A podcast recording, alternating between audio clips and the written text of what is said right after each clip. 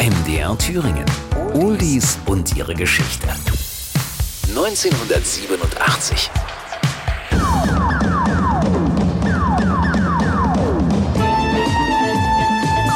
Für ihn war es ein riesiger Karrieresprung damals. Thomas Gottschalk moderiert erstmals die Fernsehsendung Wetten Das und Rick Astley veröffentlicht Never Gonna Give You Up.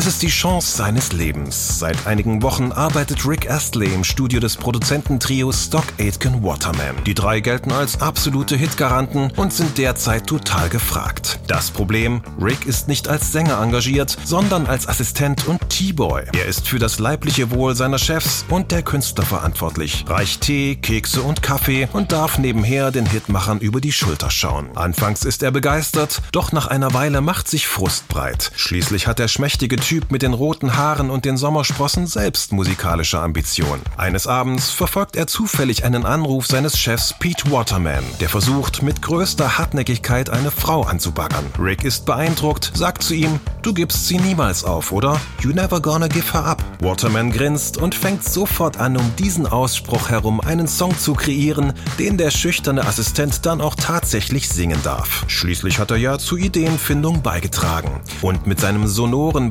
Bariton stellt der 19-Jährige die Musikwelt total auf den Kopf. Never Gonna Give You Up wird ein Welthit und macht Rick Astley über Nacht zum Superstar. Der Text.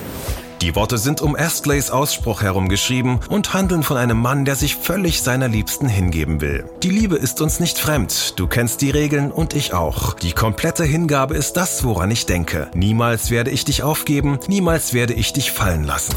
Coverversionen. Never gonna give, never gonna give. Never gonna give you up. Barry Manilow hat den Song auf seinem Album The Greatest Songs of the 80s gecovert und sich dabei fast exakt an das Original gehalten. Never Gonna Give You Up zählt zu den erfolgreichsten Hits der 1980er, der mittlerweile sogar als Internetphänomen taugt. Beim sogenannten Rickrolling werden ahnungslose Internetnutzer als Gag auf ein Videoportal weitergeleitet, das ihnen das Musikvideo zum Song präsentiert. Oldies und ihre Geschichte. Jede Woche neu bei MDR Thüringen, das Radio. Und als Podcast in der ARD Audiothek und überall, wo es Podcasts gibt.